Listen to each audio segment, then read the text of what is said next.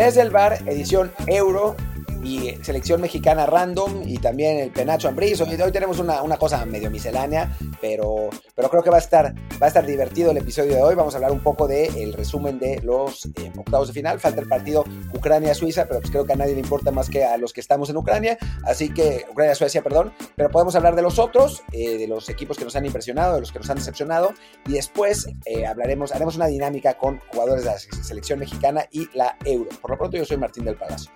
¿Qué tal? Yo soy Luis Herrera y como siempre antes de comenzar les recuerdo que bueno, hacemos este programa en vivo aquí en Twitch, twitch.tv, diagonal Martín del Palacio o twitch.tv, diagonal Luis RHA. Ahí nos repartimos por lo general lunes, martes y jueves o bien toda la semana hacemos también streams a esto del mediodía mexicano, dos y media, una de la tarde máximo, después de Kelly News.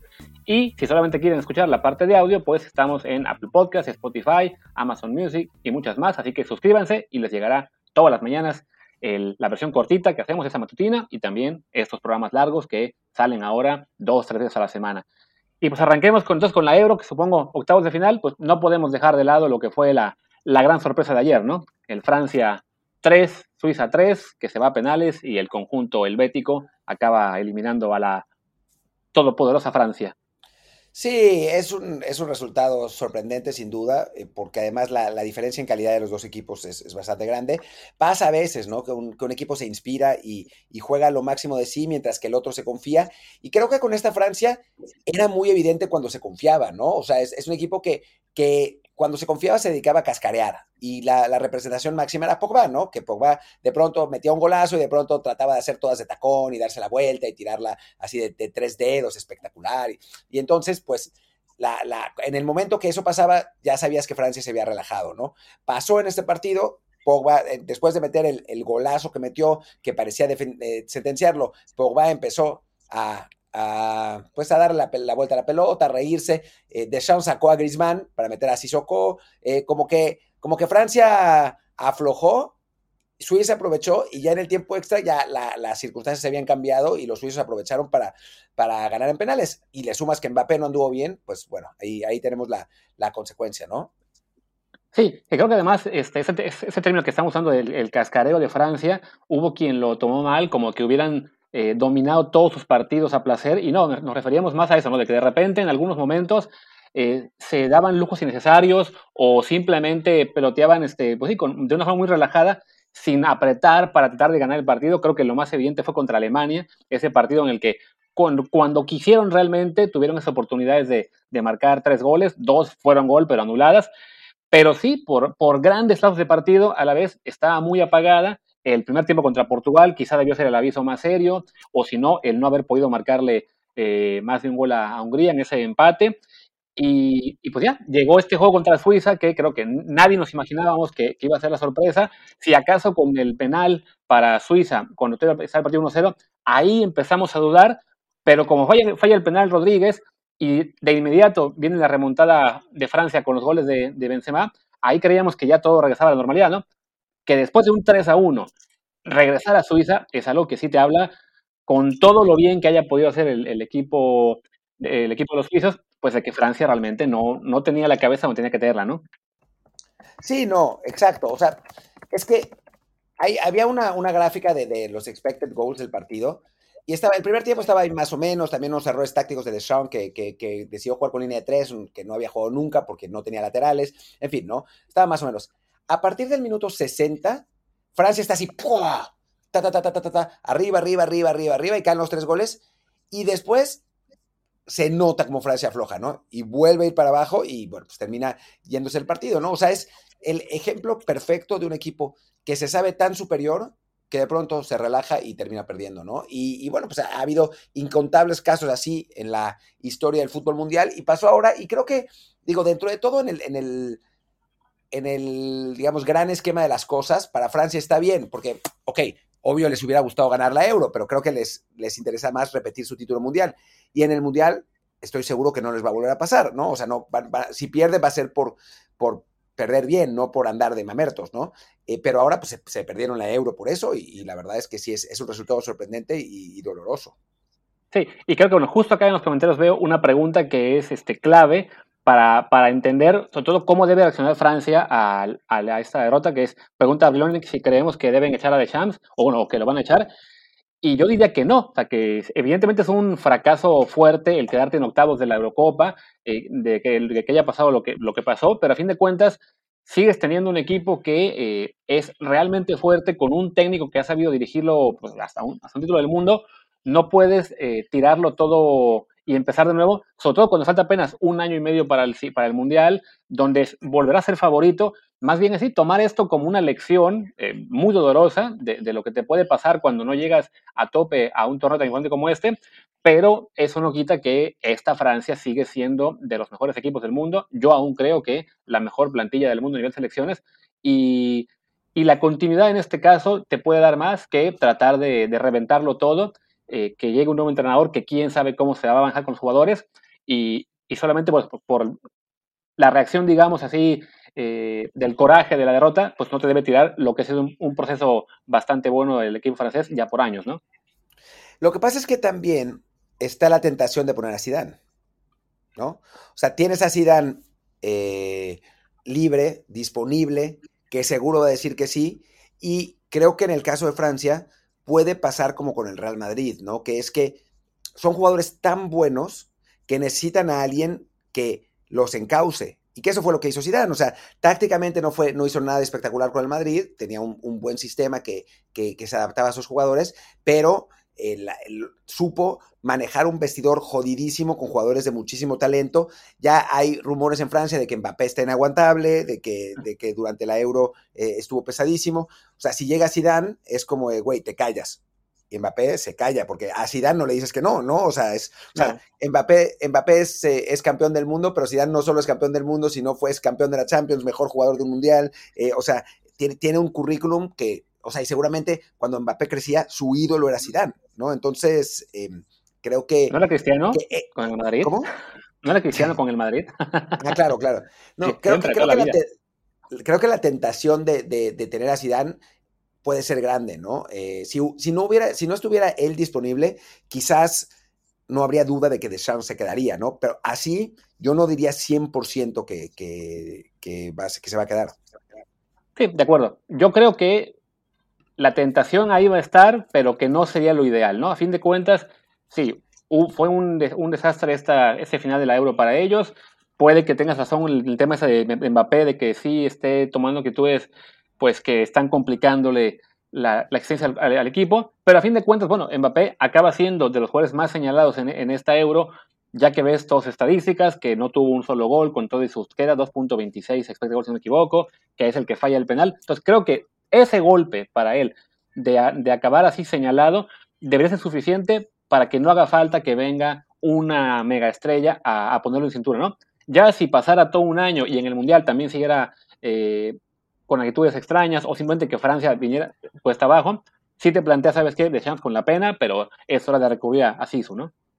Sí, vamos a ver. Eh, vamos a ver si, si, la tentación no es demasiado grande, ¿no? O sea, creo que, creo que por ahí podría ir la cosa en el, en el caso de, de Francia, más allá de que, bueno, pues echar a un técnico que fue campeón del mundo y que después pierde un partido en la Euro por circunstancias, pues no, no sería lo ideal, ¿no? Pero, pero sí, creo que es como si de pronto en México estuviera disponible Hugo Sánchez.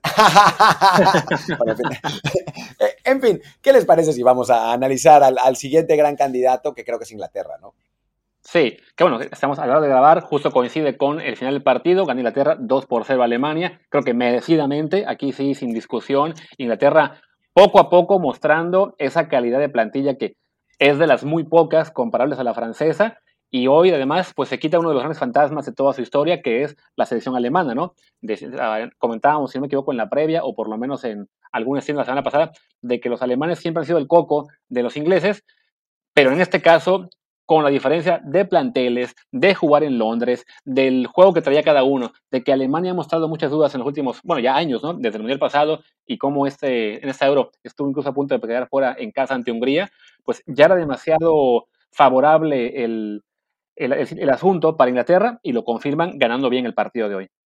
Sí, la verdad es que hoy merecido el triunfo, más allá de que eh, Thomas Müller estuvo a nada de empatar el partido justo antes del gol de Harry Kane, o sea, fue, fueron dos minutos, ¿no? Que en, en los que Alemania, que había sido inferior a Inglaterra, el primer tiempo equilibrado, aunque Inglaterra ligeramente superior, el segundo tiempo mejor Inglaterra realmente, eh, sí vemos también que en estos torneos los partidos se definen por márgenes muy finos, ¿no? O sea, son, son selecciones de tan alto nivel que aún con el merecimiento que uno le pueda dar, o sea, si Francia le ganaba 3-2 a Suiza, o sea, si no caía el último gol de Suiza, hubiéramos dicho que fue merecido. O sea, que Francia sufrió al final, pero que merecidamente le ganó a Suiza, ¿no? Ahora, si Alemania le empata a Inglaterra y se va a tiempos extras, seguramente hubiéramos dicho que también es merecido, ¿no? Porque es realmente, es, es un, la Euro, salvo algunos partidos, ha sido un torneo muy equilibrado, ¿no? Y un torneo además muy divertido en el que podemos ver partidos que van de 3-1 a 3-3 en, en 10 minutos y después que se ponen 5-3 o, que terminan 5-0 por un autogol de voleibol, no sé, ¿no? O sea, es, es, un torneo muy, muy parejo, muy competitivo y en este caso creo que Inglaterra aprovecha dos cosas, ¿no? O sea, la primera que quizás no en tanto, no, no sé si tanto en cuanto a calidad, pero sí anímicamente y en cuanto a conjunción con su selección, los ingleses están mucho más metidos que los alemanes. O sea, en Alemania están en el final de un ciclo de, de Joachim Löw que, que, claramente ya estaba desgastado. Eso, eso por un lado. Y después que juegan en casa, ¿no? Y jugar en casa en un partido así no es para nada poca cosa ante el máximo rival que tienen los ingleses. A su nivel, ¿no? Porque Escocia es que el máximo rival, pero pues no mamar, ¿no? O sea, el máximo rival que tiene Inglaterra es Alemania. Y bueno, bueno ojo que, ojo, ojo que ahora Escocia va a decir, ven, sí lo somos. A nosotros nos ganaron. Sí, bueno, pues sí, pero digamos que, que hablando de, de, la, tradición, la, leyenda, pues Alemania era su megacoco y esa motivación y tener al público detrás empujando contra una Alemania que no es la Alemania de otros tiempos, pues le permitió finalmente romper esa maldición, ¿no? Sí, no. Y creo que eso debe ser como respuesta aquí a nuestro buen amigo Héctor que dice que aún no le cree a Inglaterra porque suelen cagarse en lo más importante. A ver, es que este es el partido importante, ¿no? El enfrentarse a su gran coco, a su bestia negra de pues de toda la vida y que le ganan y le ganan bien, ¿no? Aunque yo justo ahora veo las estadísticas del partido y veo que tuvo bastantes remates, perdón, muchos remates de Alemania, pero en general la impresión que yo tuve casi todo el partido era que Inglaterra era el, el equipo superior, ¿no? Y ya ahora que le queda un camino en apariencia asequible, primero con el ganador de Ucrania-Suecia, que todos queremos que sea Ucrania, y después con el ganador de Dinamarca-República Checa, pues, entre, entre comillas, lo más difícil ya está hecho. Sí, la verdad es que sí aunque, aunque quién sabe, ¿no? O sea, ya habíamos hablado de ese, de ese lado del cuadro y de, de las circunstancias que, que, lo, pues digamos, que, que, lo acompañan, pero, pero a final de cuentas, pues Dinamarca no es mal equipo, ¿no? Y creo que le puede, claro. le puede hacer partido, ¿no? La, lamentablemente para los daneses, el partido, o sea, el partido en el que Inglaterra podía ser débil es el próximo porque sí, no lo juega en casa. En Roma. Es el único que no juega en casa, ¿no? Es en Roma. Así o sea, es. si Inglaterra enfrentara, enfrentara a, a, los daneses en Roma, digo, obviamente sería favorito, pero no serían tan favoritos como jugando en Wembley la semifinal, ¿no? Yo sí no creo que ni que Suecia ni que Ucrania tengan ninguna posibilidad de ganar los ingleses, no va a ser un paseo. Eh, y esa semifinal, que yo estoy casi convencido que será contra Dinamarca, sí eh, sale, sale como favorito. Pero bueno, pues en el fútbol ya vimos, ¿no? O sea, Francia perdió con Suiza, sí, y creo que la diferencia entre Inglaterra y Dinamarca es menor que la diferencia que había entre Francia y Suiza. Sí, y además creo que, creo que eso es lo que la Euro nos ha dejado muy claro, ¿no? Y de hecho también creo que es la diferencia más notoria respecto a la Copa del Mundo, que yo creo que más allá de que en cualquier torneo importante pueda haber sorpresas, en la Copa del Mundo, una vez que llegas a las fases finales, de octavos en adelante, ya es muy complicado ver grandes sorpresas. Sí, evidentemente habrá partidos en los que el equipo que tenía 40% de posibilidades le gana al que tenía 60, pero va a ser muy extraño ver encuentros como ha sido en esta Euro, en la que una Suiza le gana a Francia, una República Checa hecha a una Países Bajos que creíamos era mejor, una Austria estuvo a punto de, también de darle la campanada a Italia. Y por ese lado es que con Inglaterra todavía no podemos ir seguro va a llegar, porque tanto sea Suecia, Ucrania o Dinamarca, incluso por ahí los checos de algún modo se cuelan, estará ese peligro, ¿no? Más que en un mundial que sí suele darse un poquito más la, llamémosle normalidad en las últimas rondas. Pero sí hay que señalar, el, el cuadro es muy favorable, el solamente jugar un partido fuera de casa y que sea quizá el más asequible de todos en, las rondas finales. Y además, pues la plantilla que traen, la motivación, hasta las campañas del Football is Coming Home y demás cosas, sí le, pinta el panorama muy, muy bien a los ingleses. Es la oportunidad de oro. Esta es, esta es realmente para, para que Inglaterra gane, gane un torneo grande, ¿no? O sea, con los partidos importantes en casa, con el equipo que tienen, con el ánimo que traen, con, con, todo, todo lo que rodea a Inglaterra es para que ganen. Y por supuesto, por eso van a perder la final contra España, ¿no? Pero, pero es, es la gran oportunidad para, para los ingleses. Yo creo que la van a perder, pero no con España. Pero bueno, hablemos, ¿por qué no? De España, que además es en este momento una de las, la, bueno, la gran favorecida de la cagada francesa, ¿no? Porque ahora son ellos a los que les toca enfrentar a Suiza.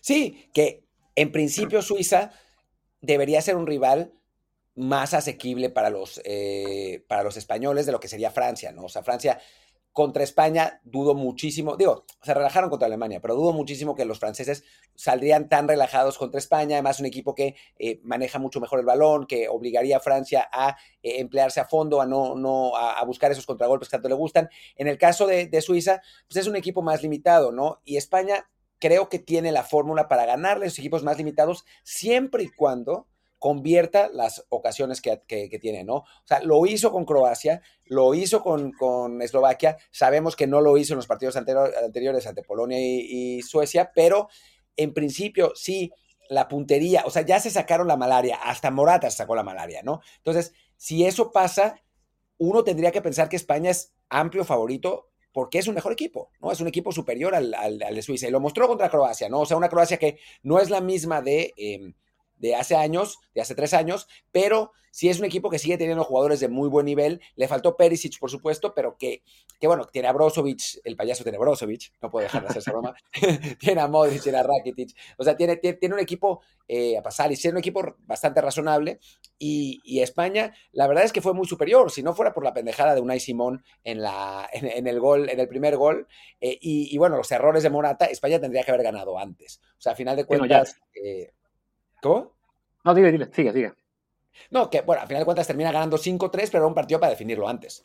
Claro, y bueno, ya sonaba desde, desde cargarse con España que querías darle el llegue a Morata, como que querías, querías darle ese llegue a Morata, te contenías, pero al final pues no había otra que te, había que soltarlo. Como que igual se quitó la malaria, metió el gol. Además, justo cuando, no solo tú, 50.000 tuiteros decían tras el 3-3, solo falta que esto lo defina Morata. Y lo definió. Yo fui el, primer, yo fui el primero. estuve, estuve, checando los, los, los, timestamps y yo fui el primero. Después apareció Crozas y aparecieron otros y eso, pero yo fui, yo lo adelanté. Ya está. Ya. Y por otro lado, de lo que fue la, la cagada de Simón en el, en el, primer gol de Croacia, esto por un momento me hizo también eh, no temer, porque a mí me da igual si gana o pierde España, pero pensar, bueno, a ver si no pasa esto como con De Gea, ¿no? Que de repente alguna cagadita o no poder parar un solo penal o cosas así, le acabaron condenando a siempre estar presionado a muy importantes y Simón por lo menos se quita un poco esa, este, esa presión en el resto del partido, jugando bastante bien y se vuelve, si no un pilar del equipo español, por lo menos no la debilidad que increíblemente en algún punto de mm, reciente ha sido De Gea. Sí, a ver, también creo que el gol del empate de, España le levanta esa presión eh, y lo, le, permite no ser el máximo culpable, ¿no? O sea, ya, cuando, cuando España equilibra el partido, yo creo que el que más celebró fue, fue Unai Simón, eh, más allá de, que, de lo que después pasó y que le empataron y, no sé qué, sí sacó una, muy buena jugada, pero creo que ya a esas alturas ya no tenía nada que perder, ¿no? O sea, ya la había cagado, pero ya si perdían ya no era solamente su culpa, ¿no? Porque si el partido se hubiera eternizado con el 1-0, hubiera estado pesando en su mente, puta, yo la cagué, yo fui el que la cagó, vamos perdiendo por mi culpa, ¿no? Ya con el 3-1, ya después caen los otros dos, ok, pero ya, ya no, no es que él fuera realmente el culpable. Eh, y así es, voy a decir entre comillas, es más fácil, ¿no? Que cuando un portero se equivoca con lo que pasó con, Dubravka, ¿no? O sea, se equivoca y ya desde de ese gol Eslovaquia nunca se pudo recuperar. Del gol, del gol que recibe España, España se recupera, ¿no? Y entonces eso le permite sacarse esa presión, como dices, ¿no? Em, no, yo sigo pensando que Unai Simón no es un portero del nivel que debería tener la selección española, ¿no? Es, un portero que anduvo bastante mal en en el Athletic esta temporada, que era un poco sorprendente ya que lo llevaran y fue aún más sorprendente que lo pusieran de titular, también es porque las otras alternativas de España pues no, no te, no te eh, ofrecían tampoco ninguna seguridad. Y pues vamos a ver, ¿no? O sea, creo que, es, un buen partido para que España no sufra de más, digo, quién sabe, porque la euro ha sido, ha sido todo esto, pero, pero para que no sufra de más y que termine ganando y siembre la semilla para una semifinal que nos enfrentaría a Italia o a Bélgica, que qué te parece si hablamos de ellos, eh, porque son a priori más candidatos que España, ¿no? Los dos, más allá de que las circunstancias son interesantes para ambos, ¿no? Eh, si quieres primero para, hablamos de Bélgica, que sí avanzó, sí le ganó el partido más complicado de esta ronda a, Portugal 1 a 0, pero se quedó sin dos, sin sus dos jugadores más importantes, ¿no? Por lo menos para este partido. Y eso los pone como en inferioridad contra Italia, sin duda.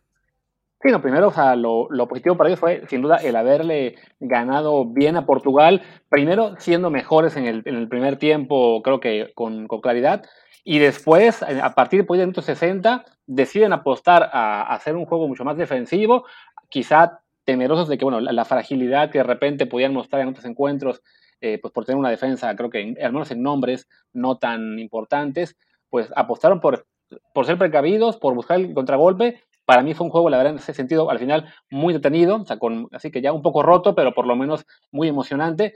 Lo contienen a, Portugal, avanzan merecidamente, pero sí, el tener ya prácticamente descartados eh, a, a, Hazard y Kevin De Bruyne para el juego de Italia, pues los deja en un, si no en inferioridad, por lo menos sí en una situación de vulnerabilidad que creo que no hubieran esperado tener ese encuentro. Sí, a ver, si analizamos el plantel de Bélgica, a pesar de las, de la, de las salidas de, de, de Azar y de, y de De Bruyne, creo que es un equipo que debería tener la calidad para, para perdón, estoy abriendo la, eh, la página de Wikipedia eh, para, para, ver uno a uno los jugadores que, que, puede presentar Bélgica, que es un equipo que, que, tiene la calidad como para, para hacerle frente a cualquiera, ¿no? O sea, me, me hacía gracia que en el, en el partido contra Portugal, faltando 10 minutos para el final, entró Yannick, ¿no? Que Yannick hubiera, sería titular indiscutible en una de las en, varias de las grandes selecciones del mundo, ¿no? Y aquí lo meten 10 minutos y porque, porque se les lesionó a Sar, ¿no? O sea, tienen el, equipo que está, eh, que está convocado para la Euro, tiene jugadores como Witzel, eh, del, del, Dortmund, que ya no es el de antes, pero de todas maneras sigue siendo un, muy buen jugador. Tiene a Chadli, que es otro tipo de jugador, pero es un jugador muy técnico, que, muy rápido de, regate en corto. Tiene a Sart, tiene a Mertens, el del Napoli, tiene a Benteke, tiene a Batshuayi, eh, tiene a Jeremy Doku, o sea, o sea, tiene a jugadores que son capaces de reemplazar, digamos, a, a, y a De Bruyne jugando bien, ¿no? Eh, Tillemans del, del, Leicester, Yannick, el, propio Yannick, o sea, son jugadores que, sí pueden reemplazar a, ellos dos, ¿no? Ahora, al mismo nivel y en un partido tan complicado como el que van a tener contra Italia, pues lo vamos a ver, ¿no? O sea, es, si, Bélgica gana ese partido, y yo creo que, que tiene chance, aunque creo que Roberto Martínez los va a echar para atrás, o sea, va a hacer lo que hizo contra Portugal, que es encerrarse atrás y tratar de ganar a, velocidad. Eh, creo que si lo hace, eh, Bélgica, entonces se vuelve sí el gran candidato a ganar el torneo porque eh, anímicamente van a tener una subida importante, más los regresos de De Bruyne y de Azar, ¿no? Sí, o por lo que veo, imagino que para el partido contra Italia vamos a ver el mismo 11 del partido contra Portugal con los dos cambios que tuvo que hacer por lesión, en este caso con Mertens que reemplazó a De Bruyne, con Yannick que reemplazó a Aiden Hazard y los demás, los otros nueve, los, los mismos, porque además en este juego contra Portugal fueron esos dos cambios y al 95 el cambio de Dendonker por Torgan Hazard, que fue más como que para perder tiempo, pero sí, como que tenía muy, muy claro este, Roberto Martínez quiénes eran sus 11 ideales para un juego de esta magnitud y no le quería mover, ¿no? Entonces, me sorprendería un poco ver demasiados cambios más allá de los obligados ante el equipo italiano. Sí, otro análisis que se puede hacer es el equipo que eh, Bélgica presentó en su primer partido. No sé si te acuerdas, en el primer partido del grupo, el que eh, le ganan 3 a 0 a... espera, espera, espera, espera que abra el... ¿Rusia? 3-0 a Rusia. ¿Sí? sí, sí fue, sí fue Rusia. Fue Rusia, sí, fue, Rusia, fue Rusia. El 3-0 a Rusia juega sin De Bruyne y con Azar en la banca y, salió con, línea de tres, con Aldebert, Boyatá y Bertongen, Castaña de lateral derecho, que ya prácticamente no juega, Dendonker, Tillemans, Torgan Azar de, de, carrilero izquierdo, después Mertens, Lukaku y Yannick, ¿no? Esos, eh, esos fueron los jugadores. Ha, ido variando a lo largo del, torneo, eh, sin duda eh, alguna, Roberto Martínez, eh, pero bueno, sí es interesante que sí utilizó a esos dos jugadores, a los mismos dos jugadores, para sustituir a Sarria de Bruyne, aunque el, planteamiento táctico sí fue muy distinto, ¿no? Así es.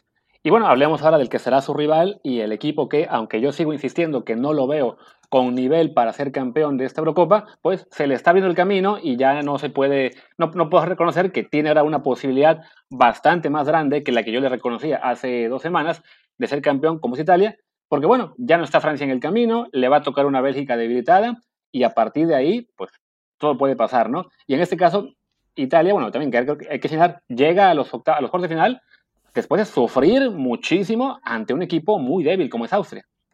Sí, sí, sí. Y, una Austria que la verdad es que en el segundo tiempo fue mejor que Italia y pudo haber ganado el partido. O sea, a final de cuentas es el VAR el que anula eh, un gol y un penal, que son muy, o sea, fueron bien marcadas las dos decisiones, ¿no? Pero, pero fueron jugadas muy, de, muy, muy dudosas, muy en el, muy ahí, ¿no? Entonces, eh, creo que, que, que, para Italia fue una, quizá una llamada de atención, o sea, quizá lo fue, o quizá la demostración que no era tan buen equipo, ¿no? Y que Creo que esta Bélgica disminuida es mejor equipo que la Austria que, que, enfrentó a, Italia, ¿no? Entonces, sí lo vamos a ver. O sea, creo que esta es una, una buena prueba para los italianos. Es una lástima que no sea contra la Bélgica completa, pero es una buena prueba. Es una buena prueba para saber si, si este equipo de Italia, tan, que tan bien se vio, tan ofensivo, tan espectacular en el, en los primeros tres partidos y después en el primer tiempo contra Austria, eh, es realmente la Italia que, podemos esperar, ¿no? O si, enfrenta, un equipo con más empaque, pierde la, posesión, pierde el control del juego, que fue lo que pasó contra, contra los austriacos, ¿no? En el segundo tiempo, Italia ya no tenía la pelota, ¿no? O sea, ya no veía esa Spinazzola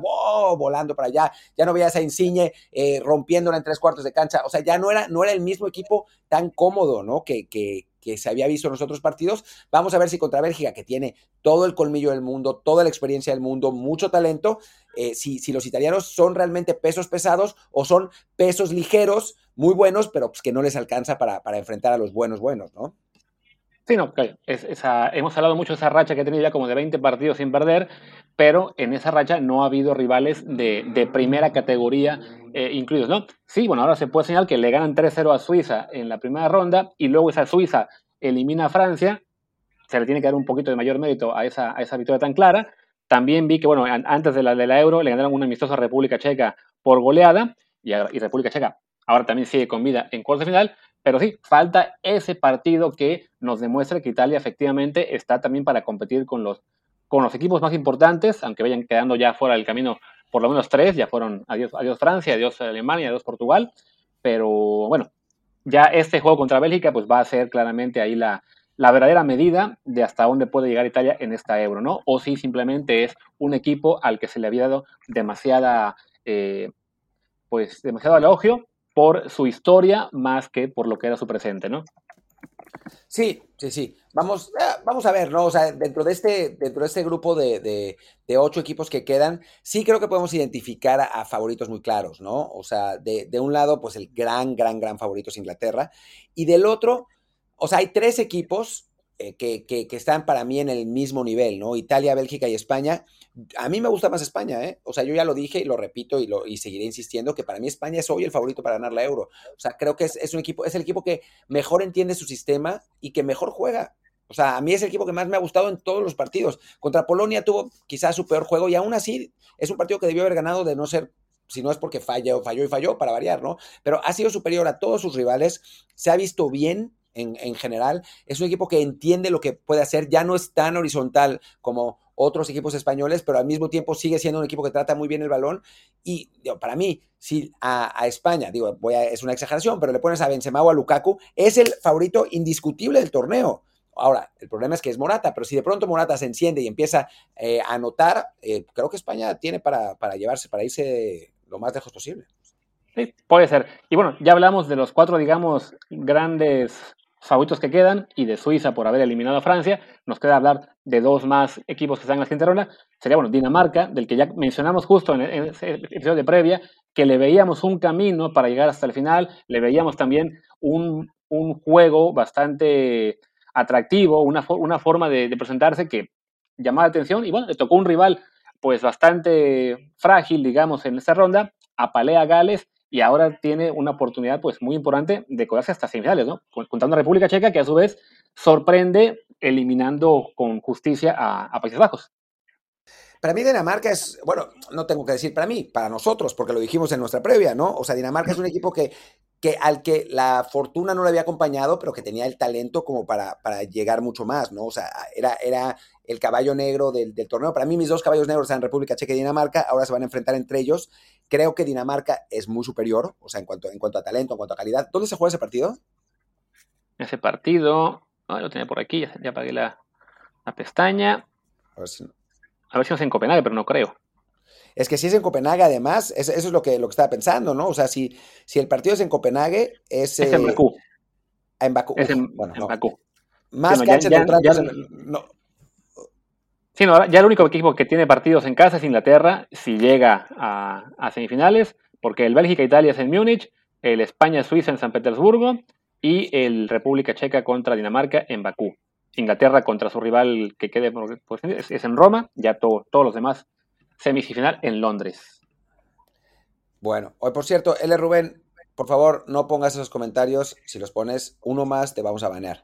Eh, ahora sí, el, sí, estamos. eh, eh, los partidos entonces ya son en cancha neutral. Digo, aún así creo que Dinamarca debe ser favorita contra una República Checa que, la verdad, ha sacado la calidad máxima que podía sacar, pero ahora va a enfrentar a un equipo mucho más. Mucho más empacado, que juega mucho mejor, aún sin Eriksen. O sea, con Eriksen este equipo sería realmente muy peligroso, pero creo que también la inspiración de eh, dedicar los partidos a Eriksen eh, podría, mm, podría terminar por, por, por empujarlos. Y creo que Dinamarca es, un equipo que, que no, no solamente va a llegar a semifinales, sino que en semifinales le puede poner las cosas muy difíciles a Inglaterra, ¿no?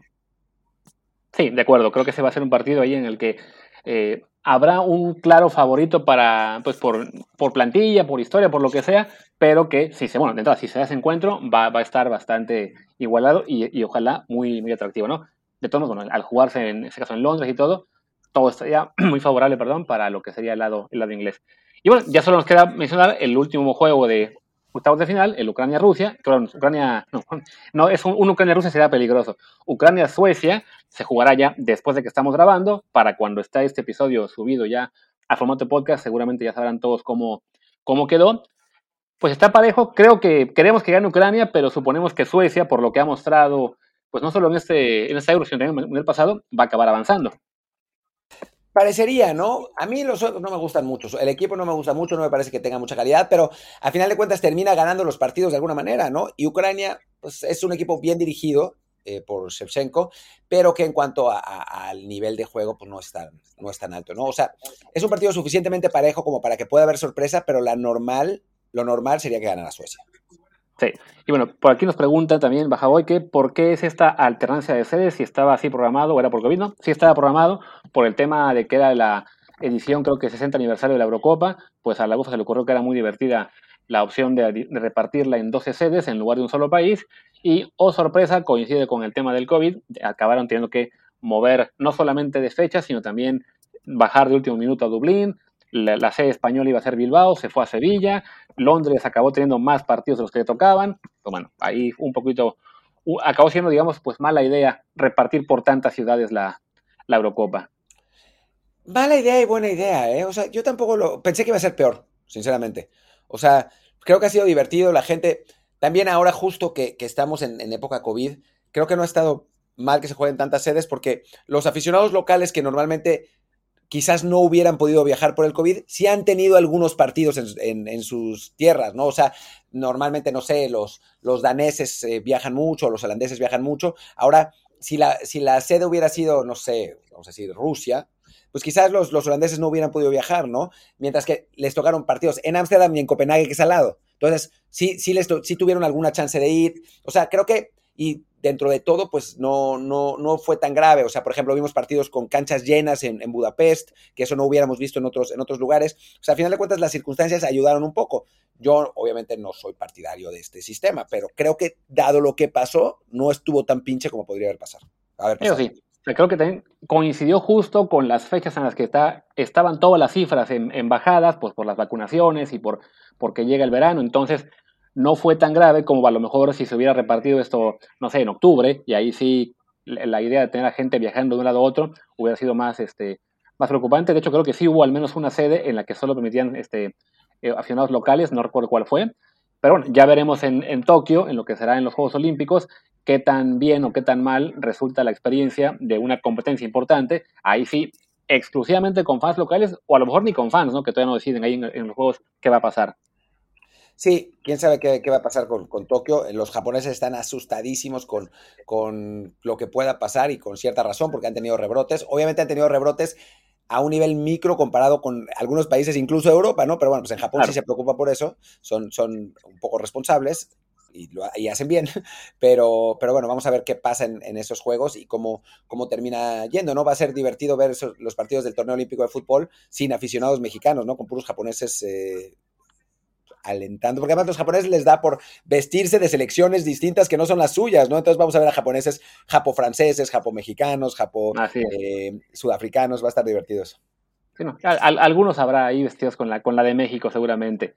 Y bueno, hablando de México, ¿qué te parece si hacemos la dinámica que habíamos pensado antes del programa? Justo ya para ir cerrando, que veo que tenemos por ahora unos 35 minutos, así que le podemos dedicar unos 10 a esta idea que tenías de, pues de pensar en qué jugadores mexicanos podrían participar en la Euro por cuestión de nivel.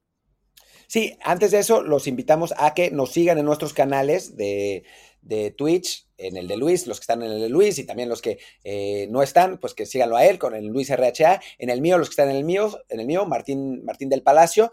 Eh, también a que se suscriban, si no lo han hecho todavía, eh, solo tienen que darle clic a la coronita y eh, ligar sus cuentas con la de Amazon Prime, si es que la tienen, y les sale absolutamente gratis. Si no la tienen, les sale en cuarenta y tantos pesitos, la verdad es que es, es muy barato, eh, sale lo que, lo que salen dos Coca-Colas prohibidas por, por Cristiano Ronaldo y, una, una, chela prohibida por Pogba, así que que vale la pena.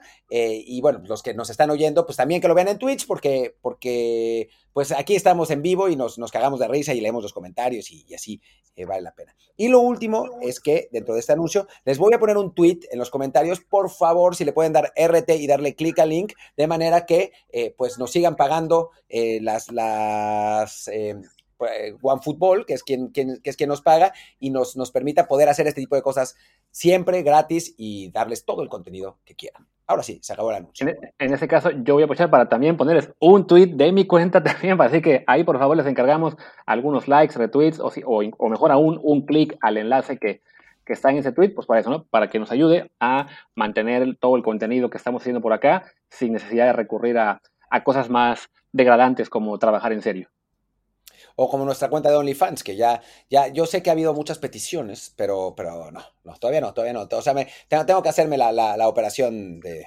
de, alargamiento, que no, no, me da todavía. Em, pues pero bueno, ya estamos aquí, ya, ya ahora sí podemos seguir con, con nuestro contenido habitual de, de, esto. ¿Y qué les parece si eh, pues arrancamos con esta dinámica y vamos jugador por jugador de la selección mexicana? Hablemos de los titulares y de, y de algunos suplentes que son los que más juegan, y ver en qué equipos podrían encajar de los que están en la euro. No encajar, en qué equipos tendrían la calidad para estar en la euro. ¿Va? Venga, vamos a darle. A ver, Memo Ochoa. Yo creo que a esa altura de su carrera ya lo vería muy complicado para él estar en una euro. O sea, salvo un equipo pequeño, ¿no? Yo lo vería en España. O sea, obvio en todos los, equipos pequeños, pero ves los porteros, que lo que están sufriendo España con sus porteros, y por lo menos Memo, en los torneos importantes, o sea, no digo que, en el día a día, ¿no? En el día a día seguramente son mejores de Gea, Unai Simoni, pero en los torneos importantes se sublima, ¿no? No la caga, mientras que ahora ya vimos lo que, ha hecho de, lo que hizo de Gea, ya vimos lo que hizo Unai Simón, o sea, bueno, por lo menos con Memo estarían seguros de que no le iban a cagar. Eso sí. Lateral derecho creo que ahí sí seamos realistas, ninguno. Sí, en Macedonia. Y yo no sé, Manuel, yo creo que los, los del los Scurpy se dan un tiro con Chaca.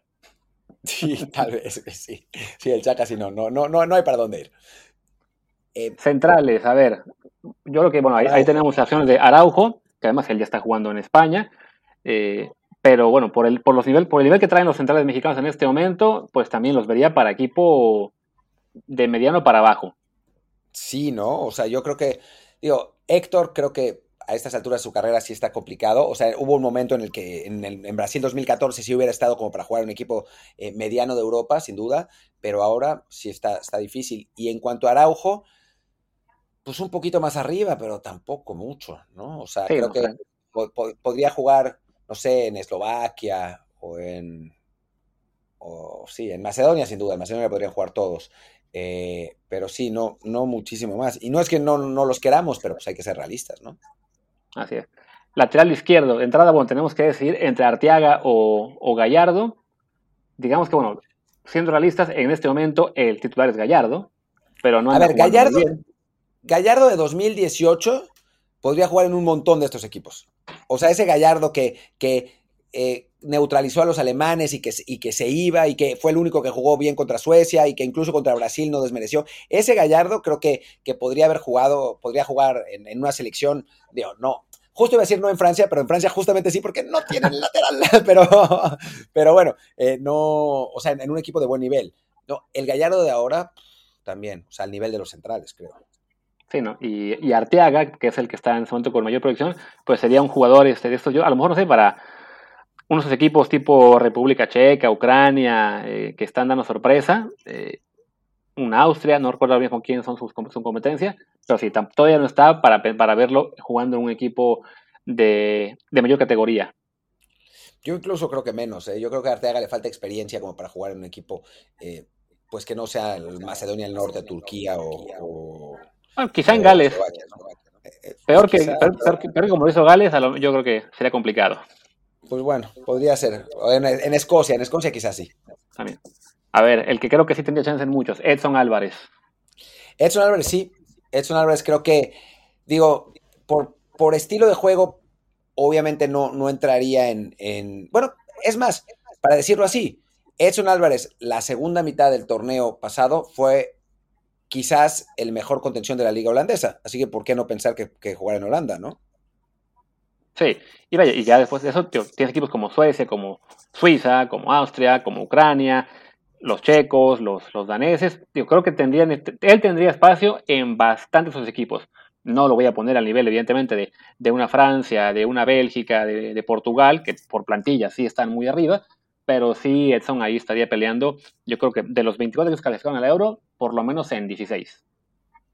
Sí, sí, sí, Edson sí. Ese, ese sí lo tenemos. Después, Guardado, pues este guardado. O sea, ella por edad sería nada más el apoyo moral. Sería, sería perfecto para la España de, 2018, ¿no? Que nomás tocaban para un lado y tenían todos 36 años. Pero, pero para esta creo que, que, está complicado, sí, yo creo que no. O sea, Guardado todavía sigue siendo titular en el sexto lugar de la Liga Española. O sea, no nos olvidemos. O sea, podría jugar en Turquía, pero mucho más que eso sí lo veo complicado, ¿no? Sí, la verdad es que sí. Y bueno, Héctor Herrera, creo que él está en un paso intermedio entre Guardado y Edson Álvarez. Sí, Héctor Herrera yo lo vería en, digo, mmm, déjame pensar, o sea, yo lo vería como uno de los jugadores de cambio de una de las selecciones de mediana para arriba, no, no titular, ¿no? O sea, pero, pero es un jugador de cambio en el Atlético de Madrid, ¿no? Que finalmente es el campeón de España. Así que ese rol sí lo vería en una de, mediana para arriba. No, obviamente, en, las top, ¿no? O sea, ni, o sea, en Inglaterra, o sea, lo, lo, lo. O sea, tienes a, Declan Rice, a Calvin Phillips, que son unas pinches bestias. ¿no? O sea, Héctor no, no, no tiene la, misma velocidad, ni mucho menos, ¿no? Pero, pero un equipo de, de, mediano para arriba sí podría ser un jugador que jugara 20, 25 minutos por partido para, para cumplir roles específicos. De acuerdo. Después, Tecatito. Ese estaría interesante, ¿eh? O sea, Tecatito yo, yo sí lo veo jugando en una, en una selección. O sea, a Tecatito lo vería, por ejemplo, y me van a matar, pero con Italia. O sea, es como el tipo de jugador que está jugando con, la selección italiana ahora, ¿no? Vertical, que va, que dribla, que, que, llega a línea de fondo. Quizás tácticamente no tan disciplinado, pero un jugador que, que, que en cuanto a, a, nivel de juego y en cuanto a características podría, podría estar ahí. Titular, no sé, pero un jugador así como de, de rotación y que entre, que entre de tanto en tanto. Además, los laterales italianos están yendo un montón a línea de fondo, podría jugar ahí también. O sea, creo que, creo que sí, sí podría, podría estar ahí. Y de otro lado, creo que también el que está junto con Edson Álvarez en mayor posibilidad, Chucky Lozano, a él lo veo yo básicamente con espacio en 20 de 24. Puede ser, puede ser, ¿no? Por, por características eh, también dependería de, qué, de qué, qué sistema se juegue, pero digamos, por ejemplo, digo, si no hubiera emergido acá como, como ha emergido, pues es un jugador con, así vertical, ¿no? O sea, es más driblador, pero es, es, es, es vertical. Eh, es, un, futbolista en Holanda, sin duda, ¿no? En Holanda hubiera, hubiera podido jugar. Eh, creo que, que, sí, sí podría, podría haber jugado en esos, en esos equipos, no como uno de los jugadores importantes, ni mucho menos, ¿no? Pero sí como un jugador de, de rotación, un jugador que, que, participe. por ejemplo, ahora mismo que se relacionó Eden Hazard y que va, en teoría, a jugar en su lugar este Yannick Carrasco, si lo pones contra Chucky, yo sí, yo sí puedo elegir a Chucky. Son distintos, ¿no? O sea, a final de cuentas, Yannick no es un jugador tan explosivo, ¿no? Es, es, un jugador más, más técnico, más que puede jugarte entre líneas, pero si quieres un futbolista que te juegue por la banda con el último defensa, si Bélgica quisiera eso, entonces Lozano podría, podría entrar perfectamente, ¿no? Es mucho mejor que Chadli, que es un jugador más parecido y que está todavía en, el, en, en los 23, ¿no? En los 26, así que que creo que podría estar ahí. Y creo que el 9 tenemos que hablar de Raúl Jiménez, ¿no? Del Raúl Jiménez antes de la lesión, porque si no, no entra ninguno en ningún lado, ¿no? Sí, eh, estaba pensando en qué 9 de la Euro podríamos naturalizar para la selección mexicana. El que sea. Mándenos a Morata, por favor. No, a ver, Raúl, si fuera, si estuviera bien, sería el 9 de España. O sea, lejos. ¿No? O sea, ahí, ahí sí no, no habría duda. ese es quizás el jugador que que se podría adaptar mejor por condiciones a casi cualquier equipo. Obviamente no lo pondrías a jugar en Bélgica porque pues Lukaku, o no lo pondrías a jugar en Francia porque aunque Mbappé no sea un 9, estaba jugando ahí eh, cuando no jugaba Benzema y por Benzema, ja, Pero sí en, otros equipos que tienen, que tienen, no tienen nueve stops y que pueden, pueden estar ahí. O sea, para mí Raúl es hoy mejor jugador que Seferovic y Seferovic fue la gran figura de Suiza contra Francia, ¿no? De acuerdo. Y bueno, ya del resto de jugadores mexicanos, pues creo que los que son banca, bueno, a un Diego Lainez nos encantaría verlo y creo que algún día va a tener un nivel como para considerarlo en estos experimentos. Eh, y algún, alguno más que se me está escapando, no sé, es que no son muchos realmente, ¿no? O sea, el, resto del equipo, de entrada, la mierda juega en la Liga MX y el mero salto de calidad que es competir contra europeos, cuesta realmente decir, este cuate ya está listo para competir hoy, ¿no? O sea, no dudo que varios de los mexicanos, si dan el salto a Europa o simplemente por consolidación ya eh, en unos años en dentro de la Liga MX, tengan el nivel para competir de tú a tú con europeos, pero lo que hemos visto en los últimos años es que dar el paso de Liga MX a Liga Europea cuesta y por lo mismo pensar en que ahora mismo un seleccionado nacional, salvo titulares, esté para jugar una euro, la verdad es que no, sufriría muchísimo. Sí, yo en cuanto a Diego, yo sí lo vería como revulsivo en casi todos los equipos. O sea, esos jugadores que, te, que vas perdiendo, faltan 15 minutos y lo metes porque va para adelante, ¿no? Y que las busca todas y va todas y te, te tira el equipo para arriba. Como titular, no lo vería en casi ninguno de los tops, ¿no? Pero, porque pues, todavía le falta, ¿no? Pero es de esos jugadores que te electriza un partido, ¿no? Que de pronto le das la pelota y se va para adelante y te cambia la, la, imagen del juego. Creo que ahí tendría cabida en, en, muchos equipos, ¿no? Ya eso, ponerlo de titular en la selección italiana, pues no, O sea, no, no no va por ahí. Está complicado.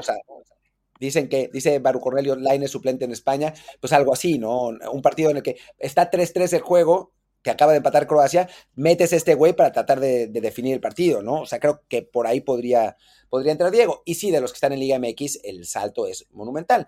Por otro lado, pues no hay que olvidarnos que México, salvo a los equipos top, cuando juega contra este tipo, contra los equipos que juegan la Euro, suele ganar. O sea, a veces pierde, como contra Suecia, pero a Croacia le hemos ganado varias veces, a Bélgica le hemos ganado varias veces, a Holanda le acabamos de ganar, o sea, un amistoso, pero, o sea, no es que México haga el ridículo contra estas selecciones de la Euro, ¿no? O sea, a Italia le empatamos dos veces en mundiales, ¿no? O sea, cuando vienen los putazos, México nunca desmerece contra nadie, ¿no? O sea, salvo contra Chile, ahí sí. Ahí sí, pero, pero, pero no, no suele desmerecer, así que sí es verdad que nuestros futbolistas si los vemos individualmente, quizás no serían figuras en estos equipos europeos, pero en los mundiales, pues México suele responder en esos partidos, ¿no? De acuerdo. Y creo que con eso ya podemos ir cerrando lo que es la parte episodio acá de, audio. Ya después podemos, en tu, en tu, caso, te quieres ir a ver a ucranianas, digo a Ucrania-Suecia. Yo seguiré por acá en Twitch un ratito más. Pero bueno, despidamos la parte de el audio. Creo que ya completamos todo lo que queríamos hacer aquí, ¿no? Sí, sí, sí, despedamos el audio. Yo todavía me puedo quedar cinco minutitos más y, después nos, nos, vamos. Tengo 15 minutos. Perfecto. Pues venga, yo soy Luis Herrera. Mi Twitter es arroba LuisRHA. Yo soy Martín del Palacio, mi Twitter es arroba martindelp y el del podcast es desde el bar pod, desde el bar POD. Muchas gracias y en la versión podcast nos vemos pues mañana con el matutino. Venga, chao.